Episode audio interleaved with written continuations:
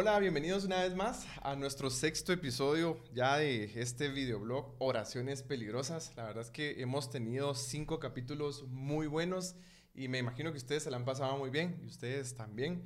Y hoy tenemos pues dos eh, puntos especiales. En primer lugar tenemos a una invitada especial. Bienvenida Katy, qué bueno que puedas estar con nosotros. Y eh, también les quiero contar que vamos a hablar un poquito acerca de Descubre mi pecado. Creo que este tema, solo de oírlo, ya nos dice bastante. Y creo que al final parte de lo que abordaba el libro, y no sé si les pasó, pero decía, esto va a estar peligroso. O sea, desde que empecemos la palabra Descubre mi pecado, desde ahí vamos a empezar a sentirnos un poco incómodo, que creo que al final es lo que trata este capítulo. Sí, yo cuando leí justamente el, el título, Descubre mi pecado, yo Santo Dios, ¿qué vamos a, leer en este momento? Porque sí te dejan que pensar. ¿Será que me va a decir justamente cuál es mi pecado? Justamente mi pecado. ¿O me va a ampliar o me va a decir realmente qué es lo que, lo que yo tengo que identificar al momento de, de yo saber cuál es mi pecado? Sabes que en capítulos anteriores, como te recordarás, hablábamos con Julio de que a nosotros no nos gusta que se, que se exponga nuestro pecado. Nosotros lo que hacemos es encubrirlo.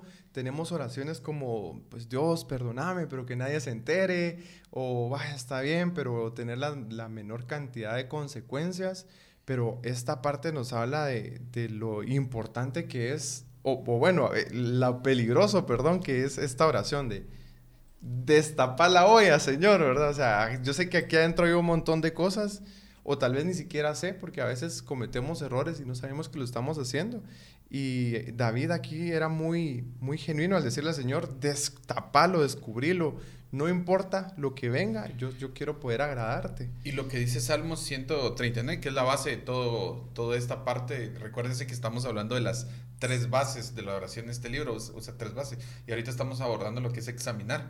Parte de examinar esto, lo que en el Salmo 139 dice, muéstrame, estoy, si estoy haciendo algo que ofenda o lastima, realmente Qué importante porque lo decíamos con Dios, te recordás que lo dijimos en el primer capítulo, que era cuando nosotros oramos, simplemente oramos por, así como, ah, bendíceme. Muy ah, superficial. o muy superficial. muy por encima. Pero ¿cuántos de nosotros realmente hemos dicho, Señor, descubre, muéstrame si hay algo que te está realmente eh, ofendiendo, muestra lo que hay dentro de mí? Sí, y es que algo que, que tenemos que tener en cuenta es de que somos humanos y humanamente somos pecadores, ¿va?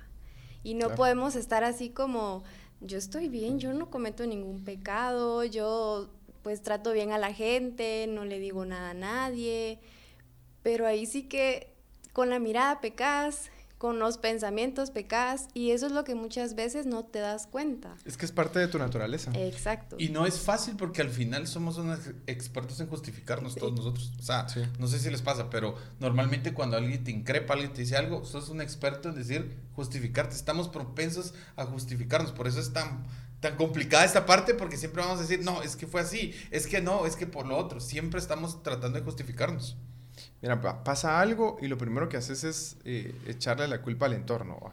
Eh, exacto. Vamos a utilizar el típico ejemplo, y ahorita se han de estar riendo algunos, pero es, llegas tarde a algún lugar, había mucho tráfico, pero ya sabes que siempre hay tráfico. Eh, no cumpliste con algo que sabías que no ibas a cumplir, es que me salieron otras, otras cosas. Y así siempre nos justificamos, porque es parte de nuestra naturaleza. Nosotros en, en esta tierra eh, vivimos en un mundo caído. El mundo es caído, está corrupto, lleno de pecado y hasta que Cristo no venga otra vez no vamos a poder tener esa regeneración completa. Y por el punto hecho de que la sociedad nos hace eh, vernos que, que tenemos que ser infalibles. O sea, punto de no, no, no está bien que te equivocas realmente es lo que nos, nos, nos, vende. O sea, no está bien que te equivoques, no está bien que falles, no está bien que reconozcas. ¿Por qué no, no somos sensatos en decir, mira, sí, estoy mal, no hice esto? Siempre estamos constantemente justificándonos. Justificas todas tus acciones, buenas o malas. Y, el problema es que cuando justificas tus acciones, no estás reconociendo cuando haces un error. Lo único que haces es eh, deshacerte, evadir la responsabilidad, le, te quitas la responsabilidad y le echas la culpa a cualquier otro, menos a mí. Y cuando yo no tengo la costumbre de tomar la responsabilidad, entonces todo el mundo está mal menos yo. Y si yo vengo y le digo, Señor, examíname, ah, de plano es por mi pasado es que en mi casa, si vieran de dónde vengo yo, si les contara, y empezamos a poner este tipo de excusas y excusas y excusas. Y es una, el, el punto es de que al final también somos unos expertos en juzgar el, al pecado de la persona. Somos fáciles en decir, ah, no es que vos tenés esto, es que vos sos así. Primero nos justificamos y después somos expertos en hablar y decir y ver la viga del otro, ¿verdad? Literal, ver la, la paja. Ver la paja, ajá, ver la paja en el ojo del otro. Sí, literalmente nos damos cuenta primero del error del otro y no, no nos autoevaluamos y no, no nos vemos realmente como, como debería, debería de ser, ¿verdad? De ver y decir, bueno, ¿en qué estoy fallando? ¿Será que esto está bien? ¿Será que esto está mal? Y algo que, que me gustaba a mí, que me parecía, era de que, ahí menciona de que tenemos que ver qué dicen las personas de nosotros. Tenemos que, que ver qué dice nuestra familia. Si dice, mira, es que sos muy enojado, por algo lo están diciendo.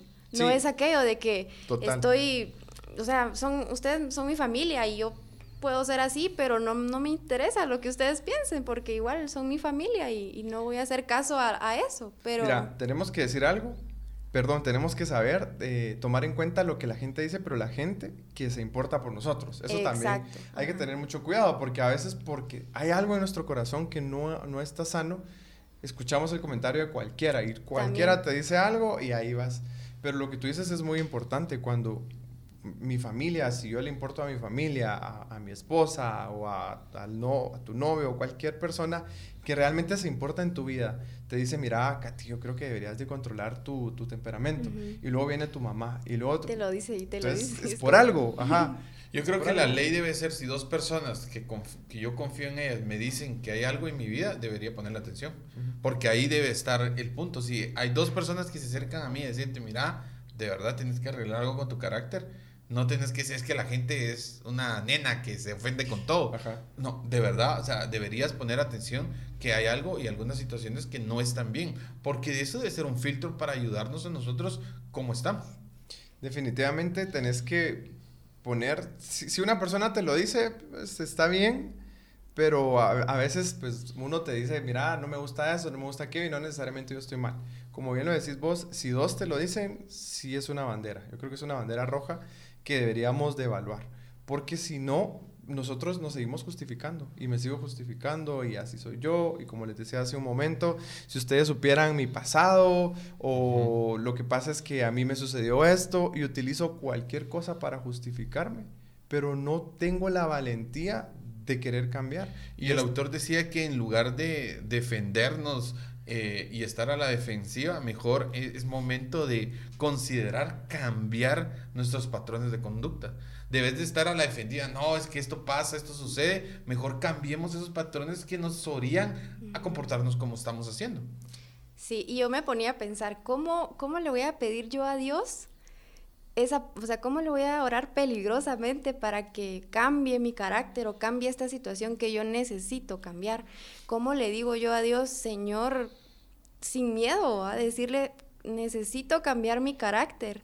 Y al momento de, de, hacer esa oración, no creas de que Dios te va a decir así como suavemente, sí, cambia esta parte. Vaya hombre. Te va a enseñar de una manera una, no te vas a dar cuenta, porque cuando estás más atento es cuando menos te vas a dar cuenta. Es, O sea, vas a estar distraído y va, te va a llegar algo y vas a decir, a la gran, ¿y esto por qué? Cuando días antes o horas antes, no sé cuándo, le oraste al Señor, le dijiste, Señor, yo quiero cambiar esto o examina esto de mí. Y te vas a dar cuenta que al momento, en el momento menos indicado, el Señor te va a empezar a, a formar y va a empezar a trabajar esa área en ti. Y eso es lo, peligroso, ¿verdad? Porque no vamos a estar como muy atentos, pero si nosotros queremos cambiar, es parte de, es parte de. Sabes, eh, yo recuerdo que cuando recién me, casé con mi esposa, con Keila, eh, eh, bueno, de, hecho antes de casarnos y todos nosotros tuvimos muchas conversaciones y hablamos de todo aquello que a mí me gusta, que a ella no, y que es toleran, tolerable para ella y no. Y, y una de las cosas que ella me decía, mira, yo no soporto que una persona diga malas palabras. Esa era como un absoluto para ella. Y yo en mi mente dije, bueno, yo creo yo que no digo malas palabras. Eh, y, y en mi mente, según yo, no lo hacía. Luego me di cuenta que tal vez no decía las típicas malas palabras, pero sí decía muchas malas expresiones que para mí eran normales por el ambiente en el que yo me movía. Las escuchaba un montón y las repetía y las decía, pero para ella eran muy chocantes. Y yo venía y decía, no, yo no digo malas palabras y que no sé qué. Y me pasaba que a veces lo, lo decía así en algunos grupos o reuniones. Y luego me topaba a mi esposa diciéndome, mira, acabas de decir tastas. Y yo, tenés toda la razón. Contaditas. Tenés todas, contaditas. ahí tienes su librito. contaditas. Y, y, eso es lo que pasa, que a veces... Eh, nosotros creemos que estamos haciendo bien las cosas, pero cuando le pedimos al Señor que nos examine, cuando le pedimos al Señor que nos dé convencimiento de pecado, que nos diga qué está mal en nuestro corazón, nos damos cuenta que definitivamente hay un montón de cosas que tenemos que cambiar. Y Proverbios 12:15 dice, el camino del, del, necio es derecho en su opinión, mas el que obedece el consejo es sabio. ¿Y por qué dice en su opinión? Por eso es que es examíname, muéstrame.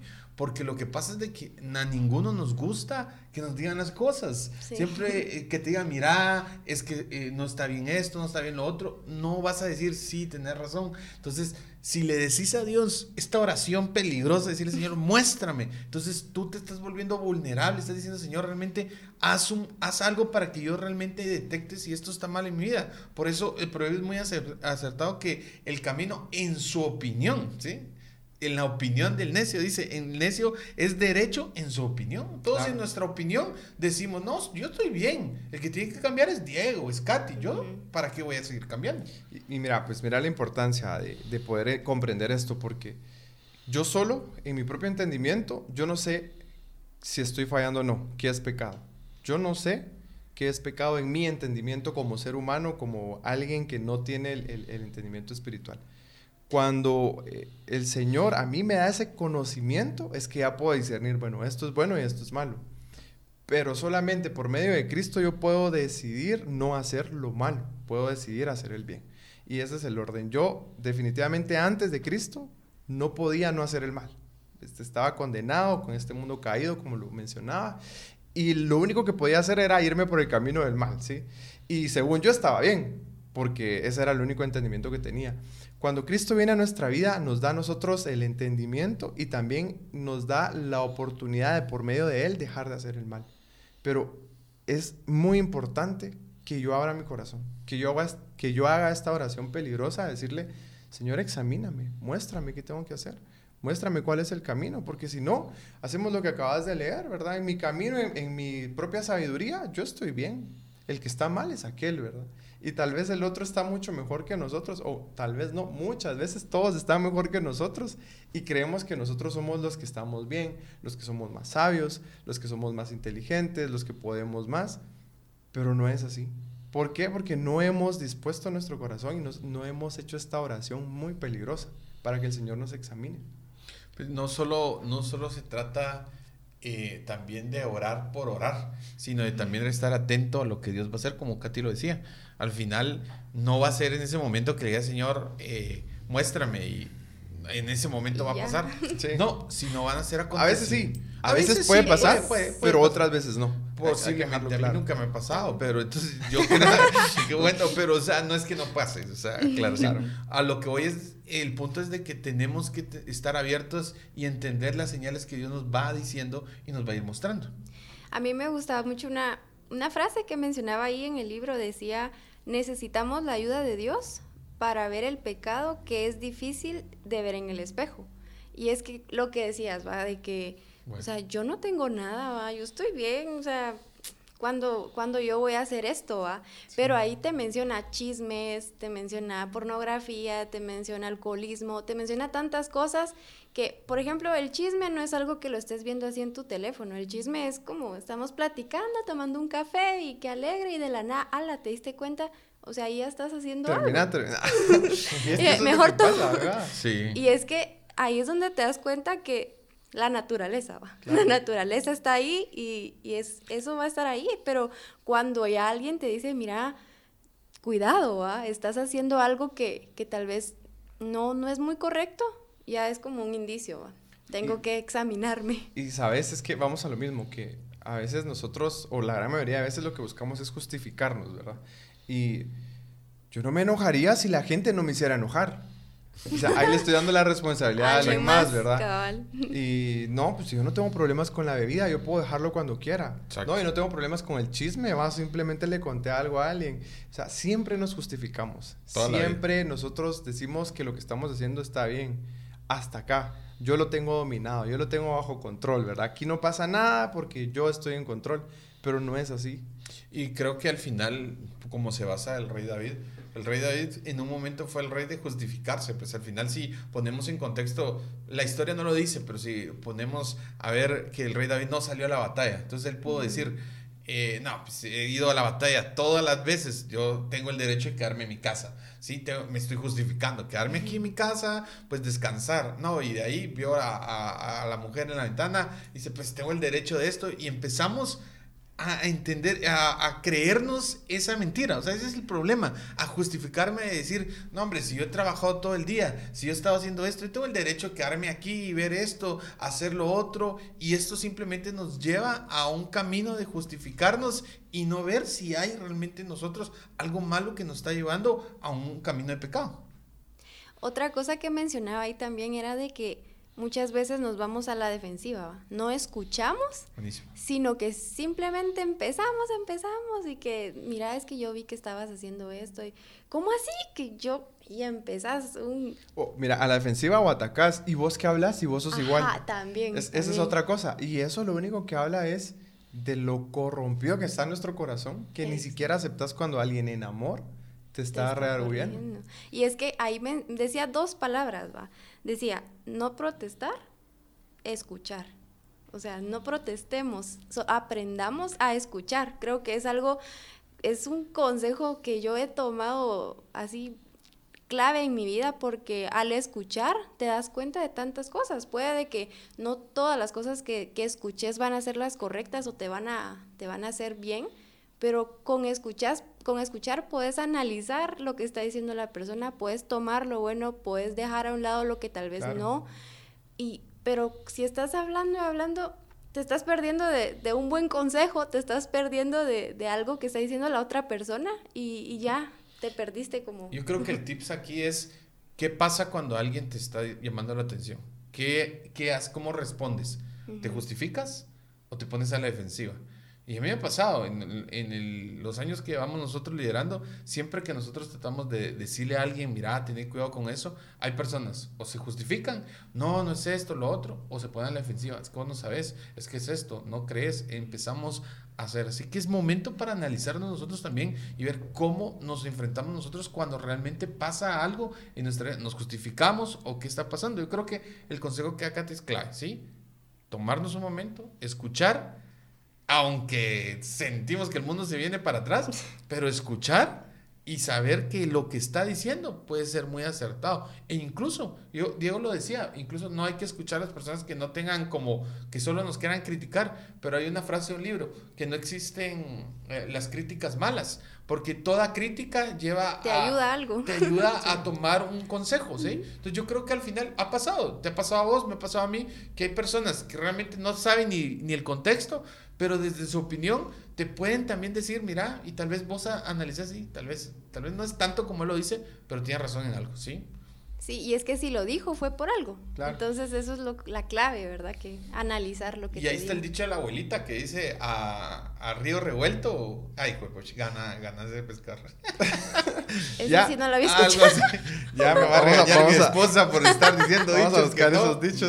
Me, me sé, pero bueno. Mira, y, y es que es importante, o sea, yo creo que aquí, bueno, como en todo lo que hemos estado hablando de, de este libro, es el tener la madurez y la valentía también Sí. de poder eh, hacer estas oraciones peligrosas sabiendo que definitivamente se va a mover algo que yo no quería que se moviera. Sabiendo que se va a remover algo que yo tal vez tenía escondido, oculto, o que ni siquiera sabía que existía, pero que me va a molestar, me va a incomodar, me va a sacar de mi zona de comodidad y me va a hacer, eh, o sea, si yo tomo la decisión, llevar a- llegar a otro lugar. Y fíjate que como para terminar esta parte, yo lo digo personalmente, yo como pelo han oído, yo usaba antes el pelo muy largo, ¿sí? Yo recuerdo que para una, un ayuno, vigilia, no sé, un predicador, una persona me dijo, vos usas, o sea, literal estaba ahí, me dijo, vos usas el pelo y estás en rebeldía. Y a mí me, me, me cayó, pero re mal. O sea, yo lo detesté como. Más largo se lo dejó. O sea, más largo, así como doble mal. No, porque, pero, ¿saben? En ese momento yo, la verdad, fui afectado, pero después, de verdad, o sea, parte de que yo usaba el pelo largo no solo era porque me gustaba, sino que en ese momento era también para mostrar al mundo, mira, sí, ¿qué me importa? Soy rebelde, no me importa lo que vos pensés, si vos crees que, que Dios no me ama, Dios me ama así. Era una parte de entender también que dentro de mi corazón había esta parte de rebeldía, había una parte de decir, sí, es una forma de decirlo, pero no lo quería aceptar. Me ponía a la defensiva y decía, ¿vos qué sabes? Cristo no también, como me sabía de memoria por el versículo que decía, ah, no, es que se tiene que cortar el pelo, ah, pero las mujeres no se tienen que rasurar y las hermanas no vienen con las patas llenas de pelo. Así les decía yo, también rasuraditos, y no que se las dejen peludas. Entonces, yo me bien justificaba, o sea, bien a la defensiva, pues al final eh, eh, ponía muchos puntos, pero el punto es que sí había rebeldía en mi corazón, sí, la había. Y mira, y ahí vamos a lo mismo, que utilizamos muchas cosas a nuestra conveniencia. Y sabes, yo ahorita traía, bueno, creo que el Señor me traía a mente muchas cosas que igual yo hacía, por estar como, bueno, pero si así Dios nos ama y, y, uno a veces se las lleva como de, no de rebelde, sino de soy un cristiano cool y no sé qué. Pero luego te das cuenta que estás mal, estás mal. O a veces eh, simplemente no lo haces con, con el, corazón correcto. Simplemente estás haciendo las cosas con otras intenciones, ¿sí? Porque querés, eh, no sé, demostrar en tu caso, bueno, mira, si me ama Dios, pero la raíz de eso era un corazón rebelde. Y en mi caso también era un corazón rebelde, era un corazón arrogante. Y cuando el Señor me empezó a mostrar varias cosas y se empezó a remover, a mí no me gustaba, porque era el mismo Dios diciéndote, tenés que someterte, tenés que ser más, eh, más humilde, tenés que hacer esto y lo otro. Y uno se queda como, pero ¿y qué pasó aquí, Señor, verdad? Si, si, si no pasa nada, yo también puedo usar el pelo largo como en tu caso, ¿verdad? Y tú me amas, por supuesto que Dios te ama, pero la verdadera raíz era otra. Y en mi caso era así, yo me daba cuenta que muchas cosas, la raíz era lo que me estaba afectando. La raíz era lo que en realidad estaba malo. No esto, esto era un síntoma nada más. Pero la raíz era lo que había que remover. Y el justificarnos, yo recuerdo que hablaba una vez con la persona y le decía, mira, de verdad, o sea, el teléfono te está afectando, no te estás dando cuenta, o sea, sí te, y, no, ¿cómo vas a creer? Si yo lo uso para trabajar, si yo soy ingeniero, si yo soy abogado, si yo soy eh, licenciado, si yo soy doctor, o sea, empiezan a justificarse sobre cada uno de los puntos y, y, entender de que, mira, o sea, date cuenta que hay algo. Y si no solo hay una persona que te lo está diciendo, y si hay otra persona que te lo está diciendo también, toma en cuenta que algo está pasando. No es que no, tires el teléfono o tires esa, o la tablet o la televisión. Tal vez tu papá te está diciendo, mira, o sea, ya mucha televisión vistes, ya mucho hiciste, pero al final creo que va en el punto de poder entender lo que Dios tiene para nuestra vida y que nos examine. Exacto. Eh, les voy a leer esta última frase antes de terminar. Me encantó el libro que dice, ese lugar en el que había estado más seguro de tener razón era el lugar en el que estaba más equivocado. Buenísimo. Así que pidámosle a Dios que podamos seguir teniendo oraciones peligrosas y los esperamos en el próximo episodio. Que Dios les bendiga. Adiós.